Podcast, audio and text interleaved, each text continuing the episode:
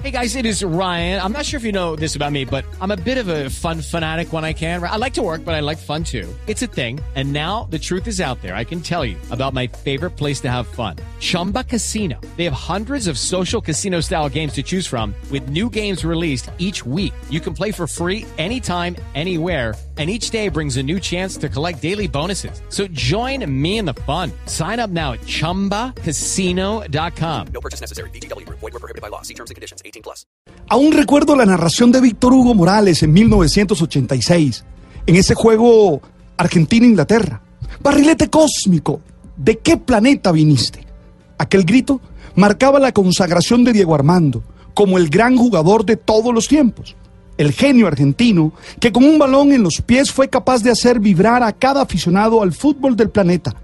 En aquellos días, y sin embargo aquel mismo elogio había nacido de una advertencia de Benotti. Para él, Diego era un barrilete porque era muy inestable, un vaivén que podría no terminar bien. Luego vinieron los conflictos, los escándalos, el deterioro de su salud, sus amistades que irritaron a tantos, y todo ello mientras Maradona sigue ocupando el lugar de figura indiscutible del fútbol.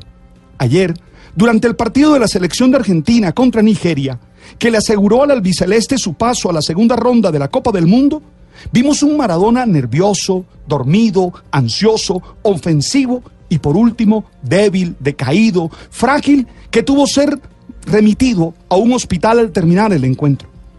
Nuestros ídolos los hacemos nosotros mucho más de lo que ellos se hacen a sí mismos. Les adjudicamos un nombre, un estatus, un carácter, una identidad que muchos de ellos no tienen, ni quieren, ni son capaces de sostener. Nuestra necesidad de tener a quien admirar y a quien referenciarnos en algún aspecto de la vida nos hace olvidar lo imperfecto y frágil que, pueden llegar que puede llegar a ser cualquier ser humano eso sin contar con que a veces esa misma fama y ese reconocimiento que les damos le ponen una posición aún más vulnerable y más peligrosa. Muchos no pueden manejar tanta atención. Luego, cuando caen, porque inevitablemente caen, ya que ningún ser humano es inmune al error y a la incoherencia, le juzgamos como una, como una crueldad desproporcionada, sí, o tal vez proporcional a la grandeza que les adjudicamos.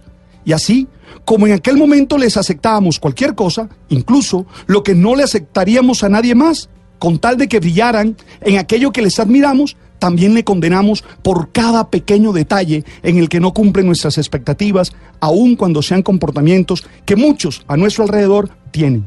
No tenemos que aprobar todo lo que hacen aquellos a quienes admiramos, ni tampoco evaluarlos como si nos pertenecieran más bien intentar que sus vidas expuestas nos sirvan de ejemplo para acercarnos a lo mejor que tú y yo podemos ser.